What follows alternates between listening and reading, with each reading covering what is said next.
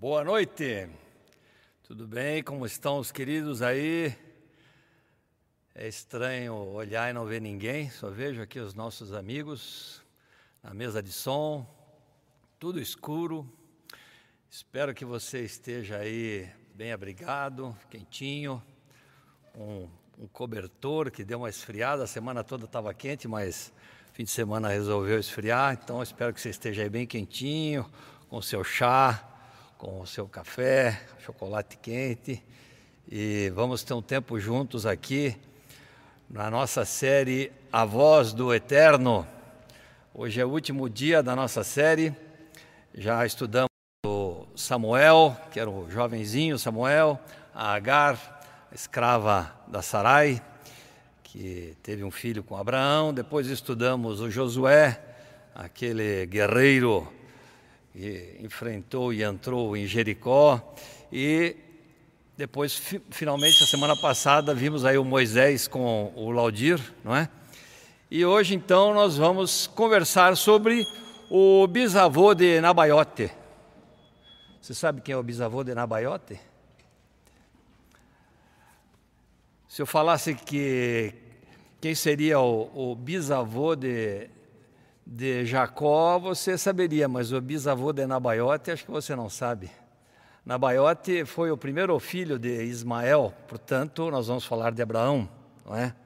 Abraão, conhecido nas Escrituras também como o hebreu, é, conhecido como o pai da fé, conhecido como o amigo de Deus, né? Vamos dar uma olhadinha em Abraão e encerrar a nossa série aí sobre a voz do Eterno. Mas antes de começarmos a dar uma olhadinha em Abraão, é, eu queria lançar uma pergunta para você a respeito do que você tem feito durante esta pandemia, não é? É, durante a clausura, durante o tempo de quarentena, a que, que você tem se dedicado? Tem lido livros, ouvido músicas? Eu e a Mari temos aprendido a conhecer melhor os mais próximos, a beleza do mais próximo, da, da, da, nossa região, dos amigos, dos vizinhos. Tem sido um tempo muito especial. E uma, uma coisa que a gente tem feito também é andar de bicicleta. Temos andado de bicicleta na nossa região, é, feito pedal, como eles dizem, né? E fazemos uns pedais aí muito, muito legais, muito bonitos. E quem me introduziu aí ao pedal foi um amigo lá do, do nosso bairro, não é? Que é um, uma figura é, bem questionadora, não é? Um amigo, um vizinho, que inclusive participa lá com a gente de vez em quando no nosso café. E ele tem, às vezes, algumas posições um pouco é, questionadoras, não é? é? Ele já me falou, por exemplo, que ele acha que a Bíblia é um conto de fábulas, né? Que é um livro de mitologia que tem algumas coisas que podem servir para você. Se você acha que serve para você, ok, use, né? E esses dias a gente estava conversando sobre o comportamento de algumas pessoas, o comportamento da humanidade, um pouco frustrados até pela, por algumas posições de pessoas. E ele vira para mim e diz assim: É, não adiantou nada ele ter vindo aí há dois mil anos atrás, né? Não resolveu nada, porque a humanidade não melhorou em nada, o ser humano não melhorou em nada, né? Continua a mesma coisa. E eu fiquei pensando no que ele falou, né? E me veio à mente que, que se realmente ele veio, se Jesus veio só para melhorar a humanidade, só para nos ajudar a melhorar como humanos, de fato ele falhou, não é? A humanidade não melhorou. Talvez em alguns aspectos é, técnicos e de desenvolvimento tenha melhorado, mas em termos de comportamento, atitude, caráter, parece que as coisas não mudaram muito do que eram há dois mil, quatro mil anos atrás aqui na Terra. E a resposta que me veio na hora, quando estava conversando com esse meu amigo, foi: bom, ele não veio para que a humanidade melhorasse, mas ele veio para salvar a humanidade. porque a humanidade está perdida, não é? Ela, por si só, ela não, não consegue é, se salvar, se, se redimir, é, não consegue por si só melhorar. Nós continuamos tendo atrocidades, continuando, continuamos tendo dificuldades, dificuldades enormes, né?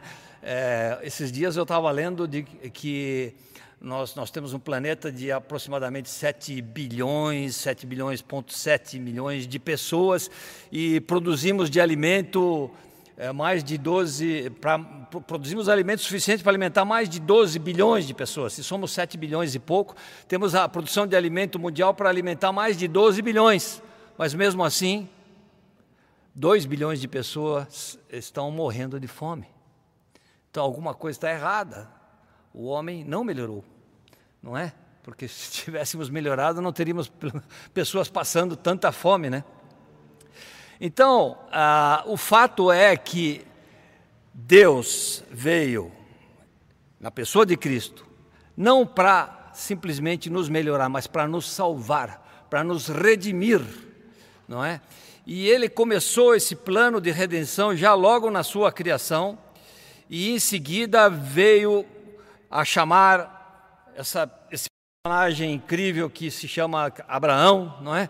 Veio chamá-lo para começar uma nação, uma, uma nação escolhida, um povo separado. E nós vamos ler agora um trecho que está lá em Hebreus, que fala sobre os heróis da fé e que está especificamente falando de Abraão. Não sei se tem como colocar aí, mas está lá em Hebreus capítulo 11, versículos de 8 a 12 e depois o 17 ao 19. É, isto, está ali na tela. E vamos lá. Pela fé, Abraão, quando chamado, obedeceu e dirigiu-se a um lugar que mais tarde receberia como herança, embora não soubesse para onde estava indo. Pela fé, peregrinou na terra prometida, como se estivesse em terra estranha, viveu em tendas, bem como Isaac e Jacó, coerdeiros da mesma promessa. Pois ele esperava a cidade que tem alicerces, cujo arquiteto e edificador é Deus. Pela fé, Abraão e também a própria Sara, apesar de estéril e avançada em idade, recebeu o poder para gerar um filho, porque considerou fiel aquele que lhe havia feito a promessa. Assim, daquele homem já sem vitalidade, originaram-se descendentes tão numerosos como as estrelas do céu e tão incontáveis como a areia da praia do mar. Pela fé, Abraão, quando Deus o pôs à prova, ofereceu Isaque como sacrifício. Aquele que havia recebido as promessas estava a ponto de sacrificar o seu único filho Embora Deus lhe tivesse dito, por meio de Isaque, a sua descendência será considerada. Abraão levou em conta que Deus pode ressuscitar os mortos e, figuradamente, recebeu Isaque de volta dentre os mortos. É incrível esse pequeno resumo que a gente acha aí em, em Hebreus, não é, a respeito de Abraão como um homem de fé, o pai da fé, não é? e tudo o que ele viveu é, naquele tempo, há mais de é, quatro mil anos atrás, não é? porque ele viveu há dois mil anos antes de Cristo. Não é? Então, ele teve essa chamada de Deus, porque Deus estava vendo que a humanidade estava caída, estava afastada dele, e ele via dentro do coração do homem essa necessidade que nós temos como seres humanos de termos um relacionamento com o nosso Criador, com o nosso Pai, aquele que nos ama. E apesar de toda a nossa rebeldia, de toda a nossa luta, questionamento e dúvidas, ele vem de encontro à humanidade, cheio de graça, cheio de amor, de misericórdia e perdão, para oferecer o seu coração, o seu relacionamento a nós. Mas eu queria falar um pouquinho de quem foi Abraão antes de a gente entrar em alguns pontos. Eu estive lendo aí Abraão de Gênesis 12 até Gênesis 25, são 14 capítulos que tratam de Abraão e tem muita coisa ali, né, que a gente pode tirar como aprendizado para nós, né? Mas eu vou pensar só três é, conceitos, três ideias para a gente conversar um pouquinho, pensar um pouco a respeito nesta noite. Mas eu queria dar uma, uma panorâmica, uma panorama geral assim, rapidamente, de quem, de quem foi o, o Abraão. Um pouco antes de Abraão, se você olhar lá em Gênesis uh, eh, 11, você vai ver que Deus estava desiludido com a, a, sua criação, com a humanidade, ele estava chateado e ele até pensou: bom, vou acabar com a humanidade porque esse, é, não deu certo.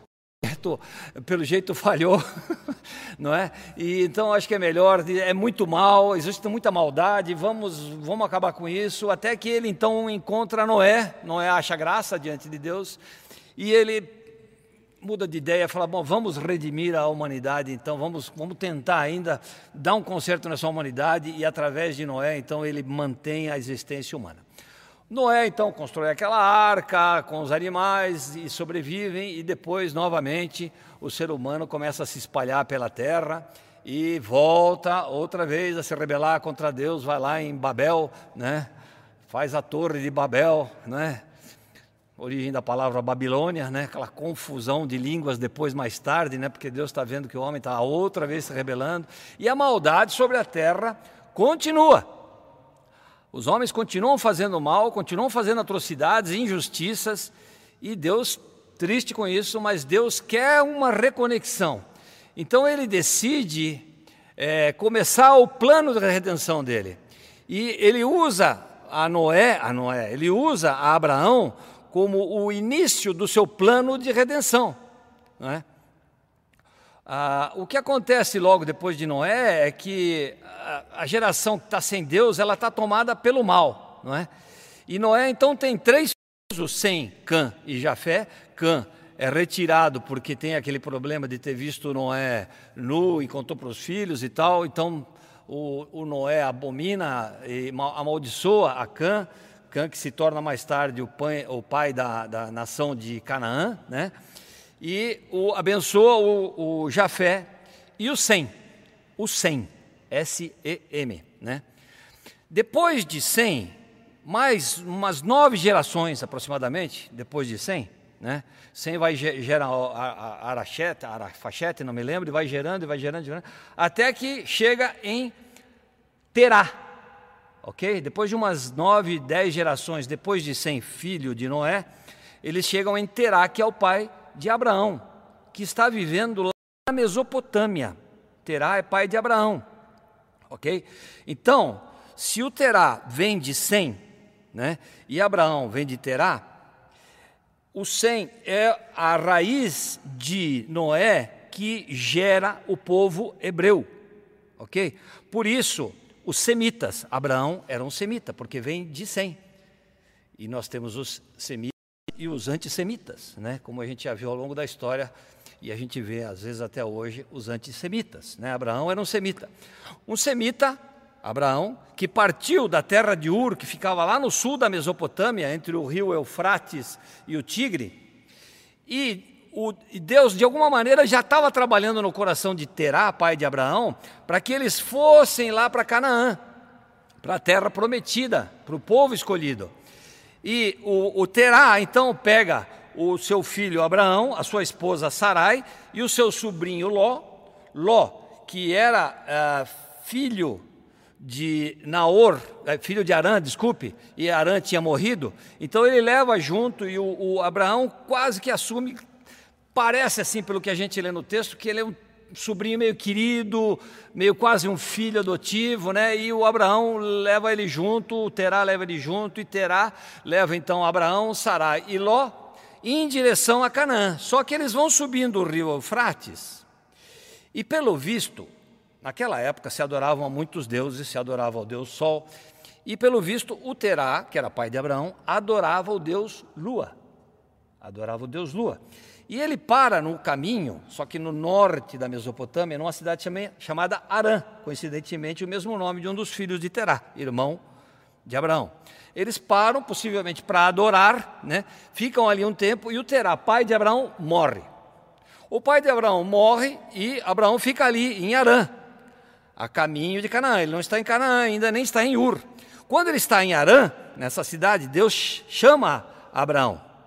Deus fala com Abraão, ele recebe um chamado e ele se dirige então a Canaã, junto com Ló e junto com a sua esposa Sarai.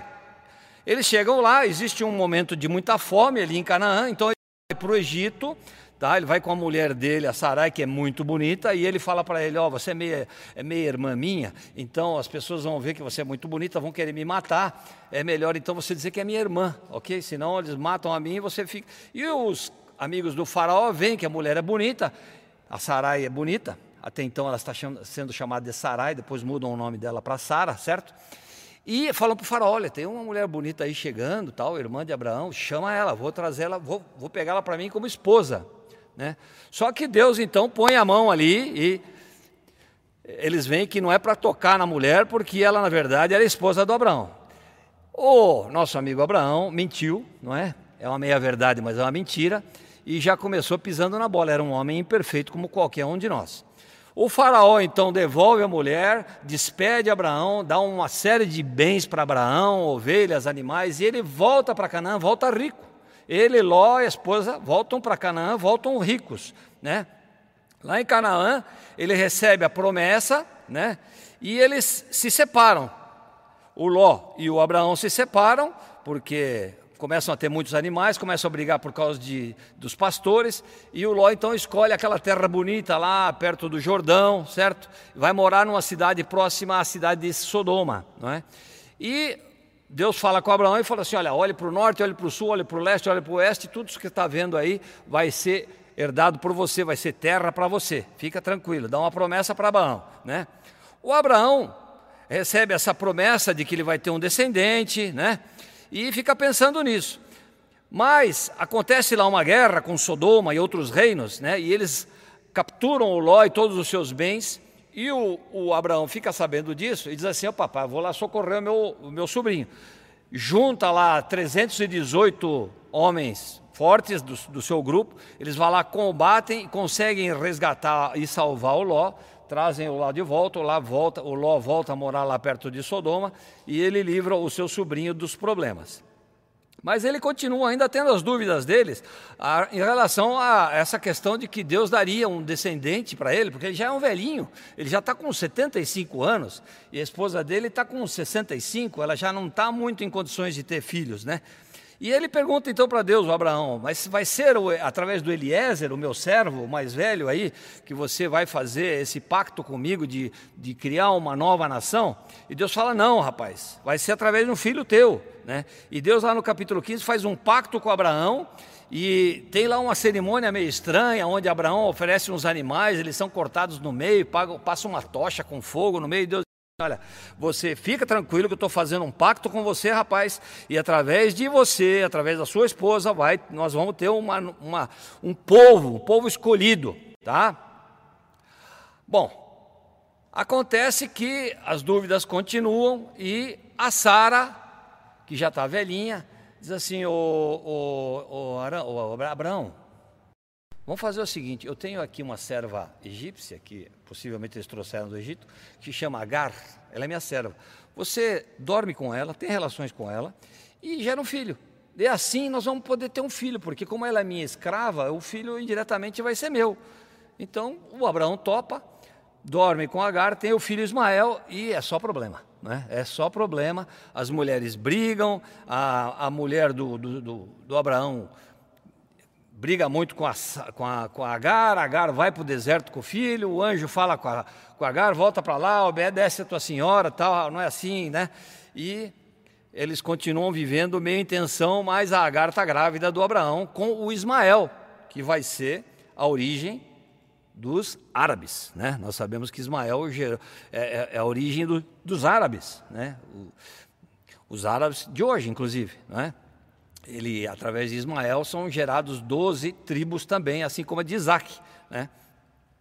Bom, um dia lá está Abraão na frente da tenda dele, perto dos carvalhos de Manre, e aparecem três homens, ele vê de longe e ele já reconhece que o Senhor está ali.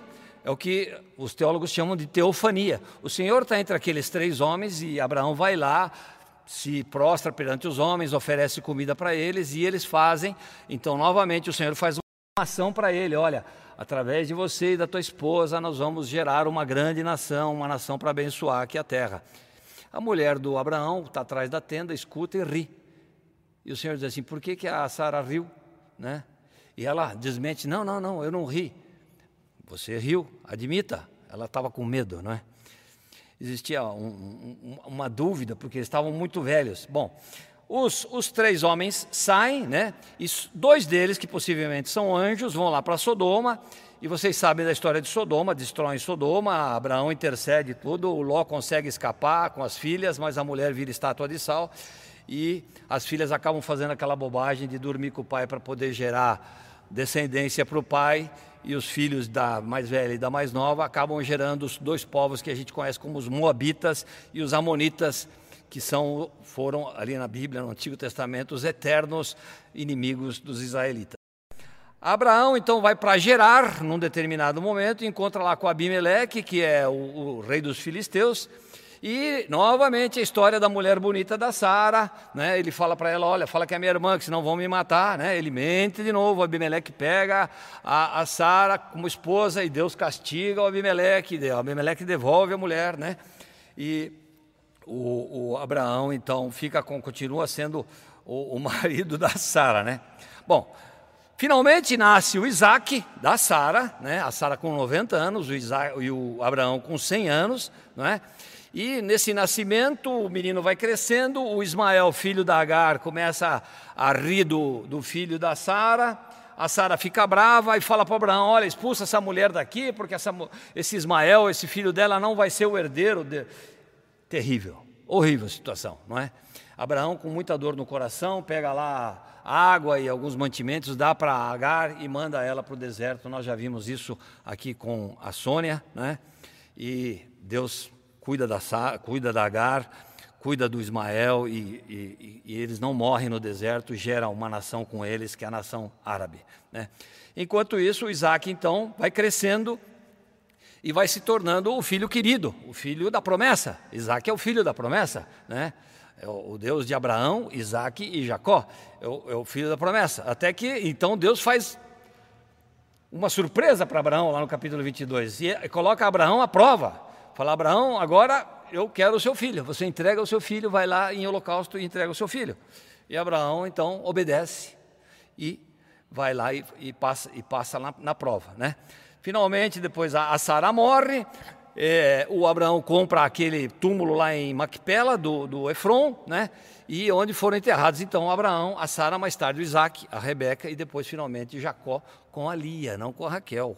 Veja bem. Né? A Raquel foi enterrada quando morreu Benjamim, depois que morreu Benjamim, que nasceu Benjamim, foi enterrada lá em Efrata, lá em Belém, né? E até depois, então, finalmente, versículo, capítulo 24 e 25, a gente vê que é, o Abraão pede o, que o seu servo vá procurar uma esposa para Isaac, nos seus parentes, né? Encontram lá um, um, um neto, uma netinha do, do Naor, que o irmão de Abraão, né? e é uma, uma sobrinha neta do, do Abraão para casar com Isaac. Né? E no capítulo 25, então, o Abraão morre. Durante todos esses capítulos, durante os 14 capítulos, se você, ficar, se você ler com cuidado ali do capítulo 12 ao capítulo 25, você vai ver o relacionamento de Abraão com Deus. Deus e Abraão conversam muito. Deus conversa com Abraão olho no olho, fala com ele de uma maneira muito clara, muito concreta. Abraão não tem dúvida de que ele está falando com o Todo-Poderoso. Existe um relacionamento constante e muito íntimo entre Deus e Abraão. Uma vez eu aprendi com o professor Antônio Carlos Barro, lá da Faculdade Teológica da, da América do Sul, né? da Sul América, que fica aqui em Londrina, de que depois de Jesus, na Bíblia, Abraão era a pessoa mais importante. Eu achei uma comparação um pouco um pouco forte demais, né? É, realmente é uma, uma figura muito importante, porque através de Abraão Deus começou o plano de redenção. Mas comparar Abraão com Jesus, que é o próprio Deus encarnado, é como você comparar um, um átomo, uma célula com o universo que para nós é quase que infinito, não é? Jesus é Deus, não é? Então mas, de qualquer maneira, Abraão é um personagem extremamente importante no plano de redenção de Deus. Em Abraão, Deus dá início ao seu plano de redenção e depois ele concretiza esse plano de redenção em Cristo, porque Cristo é da linhagem dos judeus, certo? Cristo era um judeu. Lendo e relendo e ouvindo, é, durante todo esse tempo que eu tive a oportunidade de ler os Gênesis aí de capítulo 12 até 25, eu fiquei pensando o que, que a gente poderia trazer aqui como reflexão desses capítulos todos. E é óbvio que a gente teria muita coisa para conversar a respeito. Mas eu pensei três ideias, né? E fiquei pensando, primeiro, no fato de que nós precisamos ouvir a voz do Eterno. Precisamos porque temos essa necessidade de ouvir a voz do Eterno. A nossa alma anseia pelo Eterno, anseia pelo nosso Criador. Nós temos a, o desejo profundo, a necessidade vital de, de nos comunicarmos, ouvirmos a voz do Eterno. E o chamado de, de Deus para Abraão é um chamado claro, quando Abraão ouve a voz do Eterno. A gente pode ler aí o versículo que está no capítulo 12, versículo 1 e 3, se você puderem colocar aí. É Gênesis capítulo 12, versículo 1 a 3. Então, o primeiro conceito que eu queria que a gente conversasse é sobre ouvir a voz do Eterno. Ora, disse o Senhor a Abraão: Sai da tua terra da tua parentela, da casa de teu pai, e vai para a terra que te mostrarei.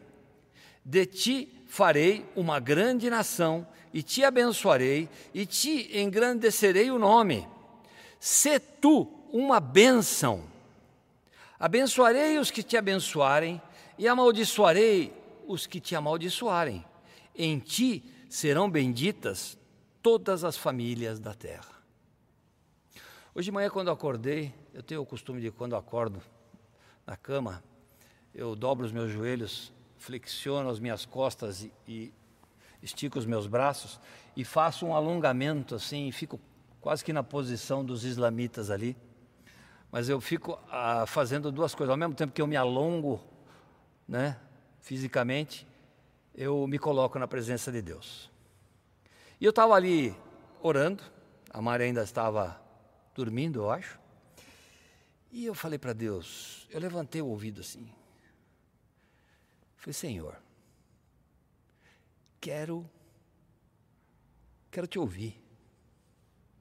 O que, que o Senhor quer falar comigo? O que, que o Senhor quer falar? Fala, quero te ouvir. Preciso te ouvir. O que, que o Senhor tem nesses textos bíblicos para falar comigo? Eu quero ouvir, Senhor. E aí ficou claro para mim no texto quando Deus chama Abraão e diz para Abraão: De ti eu farei uma grande nação. Mas eu não farei uma grande nação simplesmente para ser uma grande nação e todo mundo ficar admirado com essa grande nação. Tem um objetivo muito claro para Deus ter feito essa grande nação. Através dessa grande nação, né, Deus abençoaria todas as famílias da terra. E ele diz claramente para Abraão: Se tu uma bênção, cara. Seja uma bênção você. Você não está aqui para viver na terra, simplesmente para viver regaladamente e desfrutar de todos os prazeres e usufruir de toda a minha bondade, a minha generosidade, a natureza. Não, você está aqui, cara. Eu vou fazer um, um povo especial, um povo escolhido e chamado para que você seja uma bênção e venha de encontro a toda essa maldade, todo esse pecado, todo esse, esse problema que o mundo está passando, que as pessoas estão passando. Eu quero que através de você é, o mundo seja abençoado, as famílias sejam abençoadas.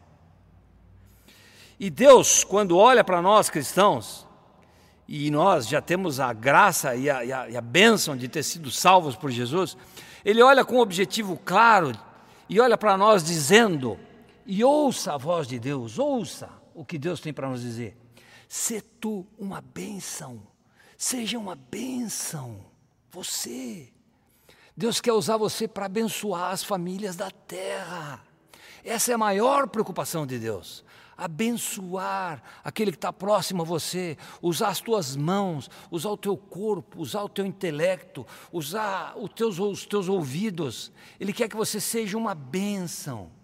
Então, ouça claramente o que Deus está falando para nós através de Abraão. Se tu uma bênção. Deus quer que nós sejamos uma bênção, que não vivamos no nosso gueto, né? Enclausurados ali, conversando com os amiguinhos, só aqueles que nos fazem felizes, com quem nós nos damos bem. Não, nós temos que arriscar a, nosso, a, nossa zona de conforto, sair e ir de encontro à necessidade vivendo momentos de grande necessidade, de grandes problemas. Nós precisamos nos expor e nos dispormos nas mãos de Deus para que Ele nos use como bênção, para levar a graça, o amor de Deus de maneira concreta, de maneira prática.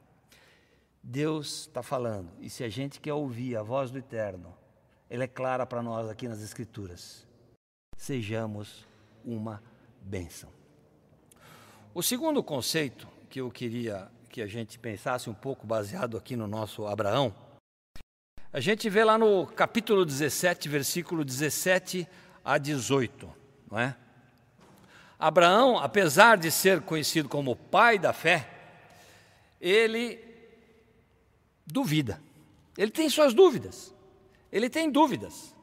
E nós também temos dúvidas. Ele duvida humildemente que tão velho que ele está. Ele, quando Deus dá a promessa para ele, está com 75, mas até os 99 anos, nada. Ele e a Sara devem ter tentado e tal, e coisa, mas não vinha o filho. Não vinha. E ele começa a duvidar, falou: Senhor, mas será que o senhor quer usar o Eliezer, então, o meu servo? Ou, escute, será que não é para usar o, o, Ismael? Quem sabe o senhor quer fazer a nação através do Ismael, do meu CD? Use Ismael, né? E ele começa a ter as dúvidas dele. E a gente vê lá no texto de Gênesis 17 a 17 a 18, diz assim: Abraão prostrou-se terra, isso quando Deus faz a promessa para ele, e diz que através dele e de Sara vai gerar uma nação. Ele prostrou o seu rosto em terra, riu-se e disse a si mesmo: Poderá um homem de 100 anos de idade gerar filhos? Poderá Sara dar a luz aos 90 anos? E Abraão disse a Deus: Permite que Ismael seja o meu herdeiro.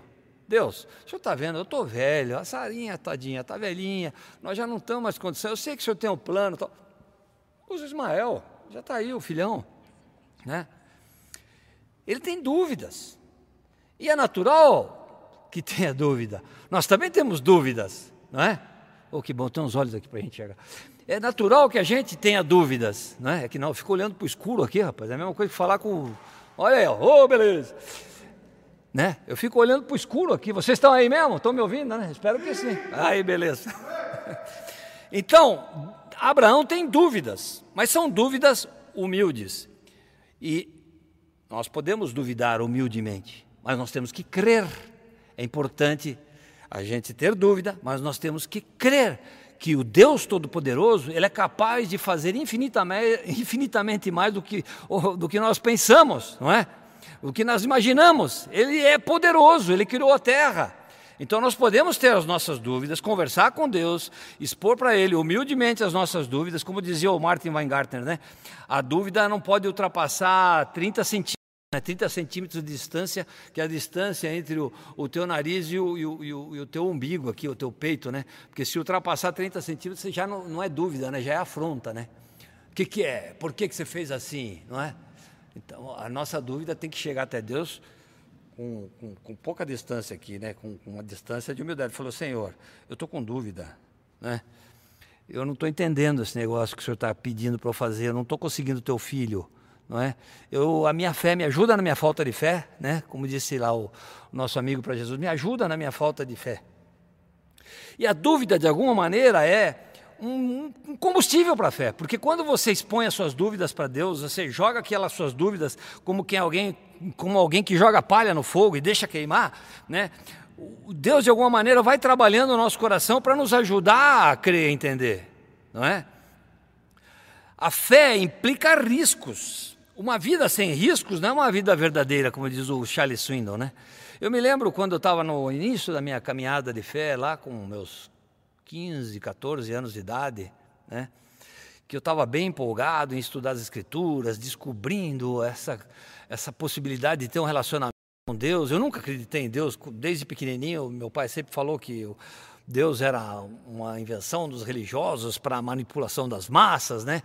É, às vezes até citava lá o, o Marx dizendo que o, a religião era ópio do povo e eu não acreditava realmente, eu não, não conseguia acreditar em Deus, na existência de Deus. Mas quando eu comecei a estudar as Escrituras com os amigos e descobri o amor de Deus, eu fui ficando fascinado, fui ficando é, entusiasmado com, com, essa, com essa possibilidade de ter um contato com Deus. E nesse meu crescimento, durante um, dois anos, eu fui tendo uma série de dúvidas, até que eu cheguei num determinado momento que eu estava com tanta dúvida, que eu peguei as escrituras, falei, quer saber de uma coisa? Eu não acredito nada disso, não acredito mesmo. Acho que Deus não existe mesmo. Peguei a, peguei a Bíblia, guardei no armário, deixei lá, fechou. Ela ficou lá empoeirando, não vou mais ler Bíblia, não vou orar coisa nenhuma, Deus não existe, conversa mole. Alguns amigos foram lá conversar comigo para ver o que estava acontecendo. Eu disse: Não, eu não quero mais papo. Para mim, esse negócio é tudo mentira. Esse negócio de Deus existe, Deus não existe coisa nenhuma, quer saber? Tá? E acabou, fim de papo. E não converso mais. Pronto. Me fechei com isso. Mas um dia eu estava lá me remoendo, remoendo e falando. Aí eu resolvi falar com Deus. Falei: Deus, o senhor sabe que eu, eu tenho dúvida. Eu não acredito que o senhor exista. Não acredito, eu não consigo acreditar. Eu, para mim, é uma coisa ilógica. Eu não consigo acreditar. E eu, quando tinha esses 15 anos, eu, eu costumava fazer poupança. Eu era um cara muquirana, né? Eu era o cara que, sabe, sempre guardei as moedinhas, tudo direitinho. Trabalhava, guardava o dinheirinho. E eu tinha guardado, um, há uns tempos atrás, um dinheirinho que eu tinha economizado. E eu escondia bem lá no quarto, onde eu, dormia, né? E eu tinha escondido num lugar bom que eu não me lembrava mais onde eu tinha escondido o dinheiro. Rapaz do céu, mas não achava o bendito do dinheiro. Não achava, procurava, procurava nas gavetas, procurava nos armários, procurava nos lugares clássicos que eu, consegui, que eu costumava guardar o dinheiro, não achava o dinheiro, eu estava bravo com esse negócio de não achar o dinheiro. E quando eu estava nessa conversa com Deus, eu falei, olha, eu falei para ele assim, Deus, eu não acredito que o Senhor existe, sabe? Estou aqui conversando com as paredes, mas eu não acredito. Ou escuta, o que eu vou falar para você não é para você ficar fazendo isso, tá? Ok? Não, não é uma orientação para você fazer isso. Estou te contando a minha experiência, ok? E eu, nessa minha conversa com Deus, eu falei: olha, o negócio é o seguinte. Se o senhor existe mesmo, se o senhor existe mesmo, me faz achar aquele dinheiro que eu já virei essa casa aqui de ponta cabeça, já faz um mês que eu estou procurando dinheiro e eu não acho bendito dinheiro. Se o senhor me fizer achar esse dinheiro, aí eu vou acreditar que o senhor existe. Parei a minha oração, virei para trás, fui num lugar lá que acho que era uma gaveta de um escritório que eu tinha, nem sei. Abri, levantei um treco lá, achei o dinheiro, velho. Cara, esse troço foi uma experiência para mim, claro.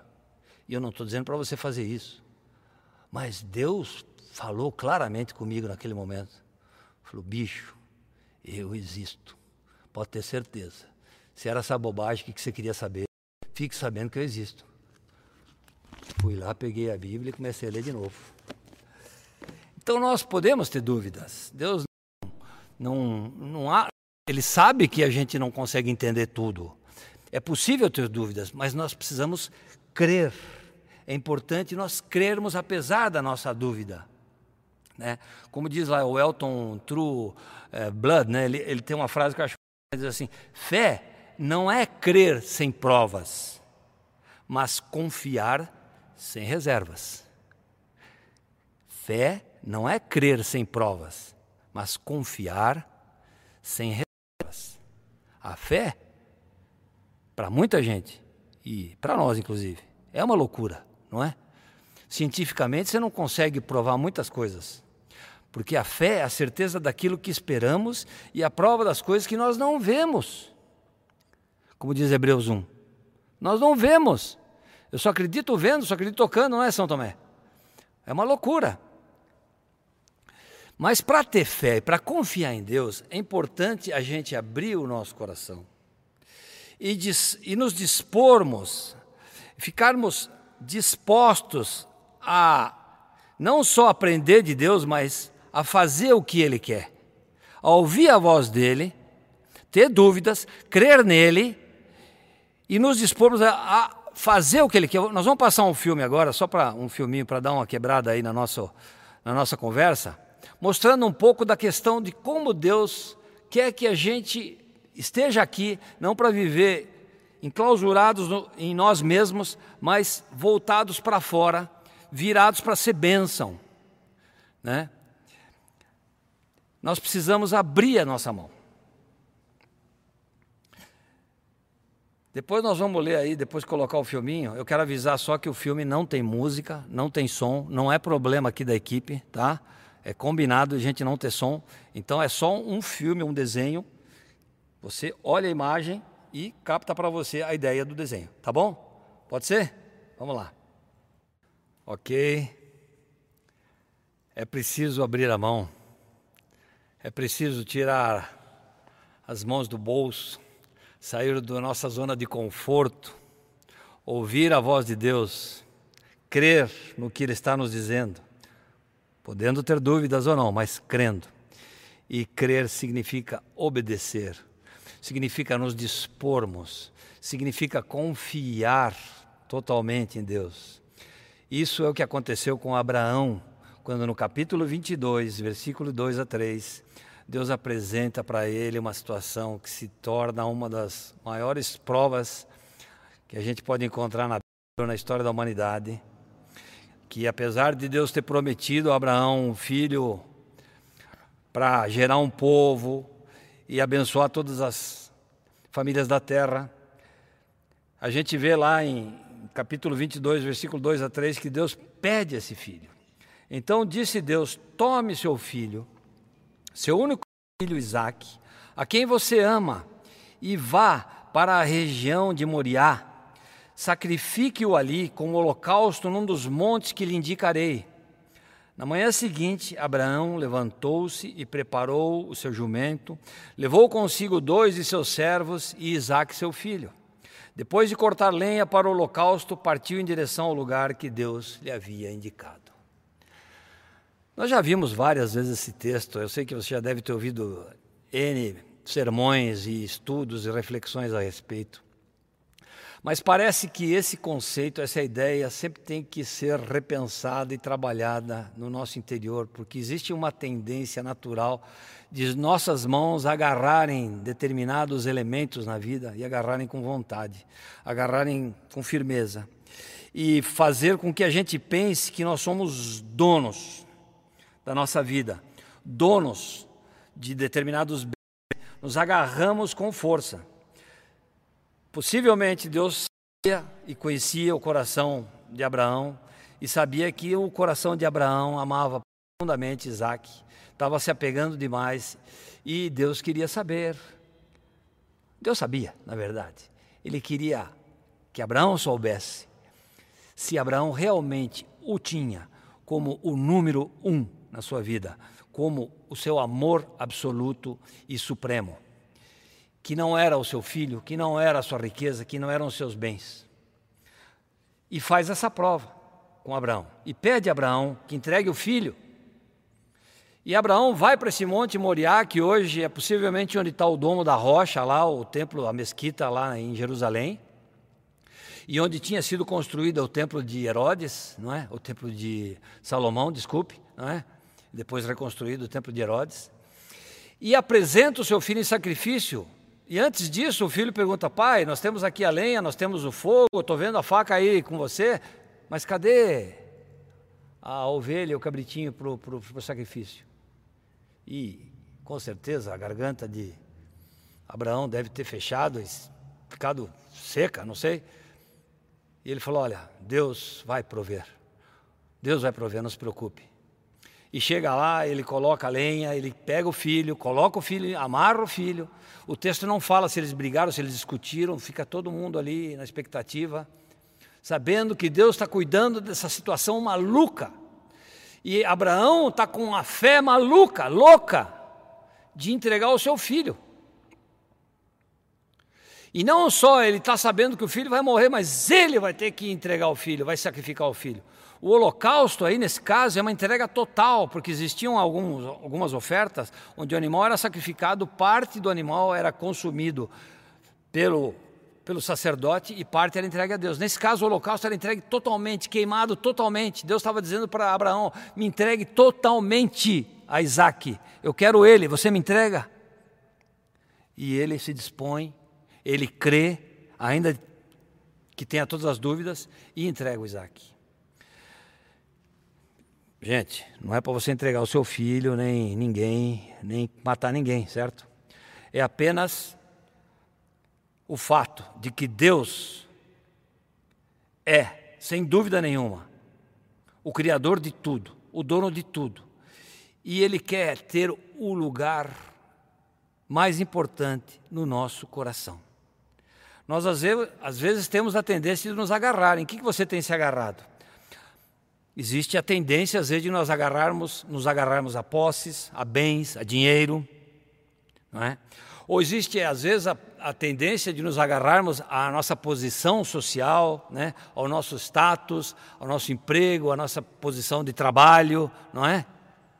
Pode ser que nos agarremos a isso. Nós podemos nos agarrar aos nossos sonhos, às nossas metas, aos alvos que a gente possa ter na vida. E a gente pode se agarrar a relacionamentos e querer ter os relacionamentos com, como propriedade nossa. E Deus é proprietário de tudo. Ele deixa tudo isso sob nosso cuidado, sob nossa responsabilidade, mas Ele é o dono. Então, nós temos que tomar cuidado como nós nos relacionamos com tudo o que está ao nosso redor aí, inclusive, inclusive os nossos filhos, inclusive os nossos queridos. Deus é o número um no meu coração? É o número um no seu coração? Você está disposto a se apresentar perante Deus e falar: Deus, o Senhor é o número um, tudo é teu. A Corrie ten Boom, que foi uma uh, holandesa que durante a Segunda Guerra Mundial, junto com a sua família, escondeu judeus lá em Amsterdã, na sua casa, e que depois foi presa e foi para o campo de concentração junto com a irmã e acabou perdendo toda, toda a família.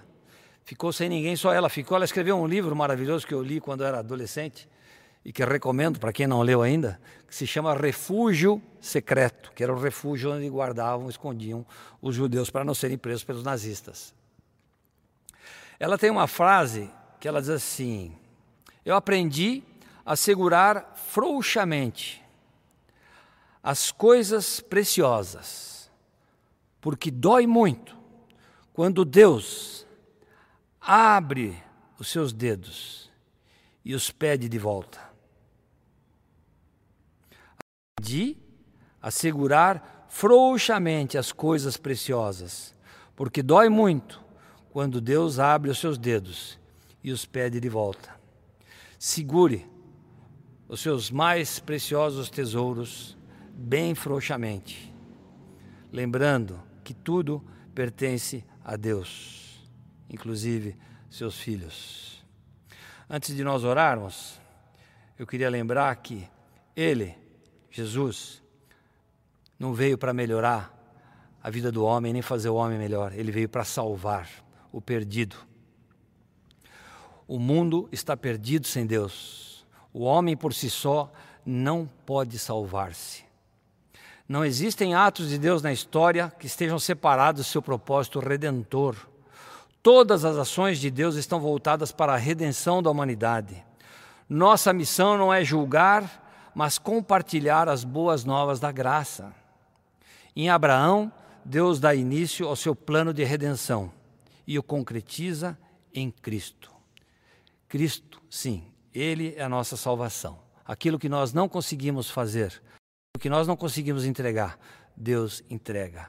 O que Ele tem de mais precioso, o seu Filho, para morrer no nosso lugar, para nos salvar dos pecados e da condenação. Vamos orar? Querido Pai, obrigado por esse tempo aqui, na tua palavra, tentando ouvir tua voz, Senhor. Tu sabes que queremos, precisamos, necessitamos ouvir tua voz, ó Pai.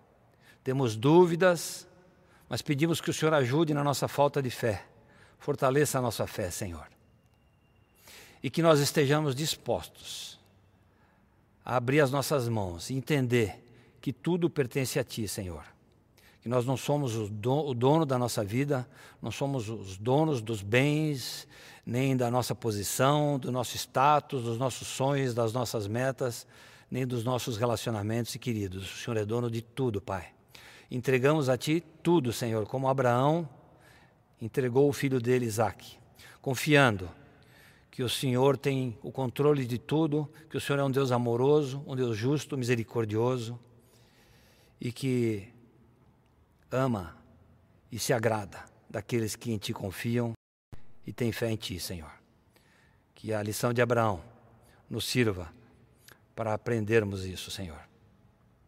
Em nome do Teu Filho Jesus. Amén.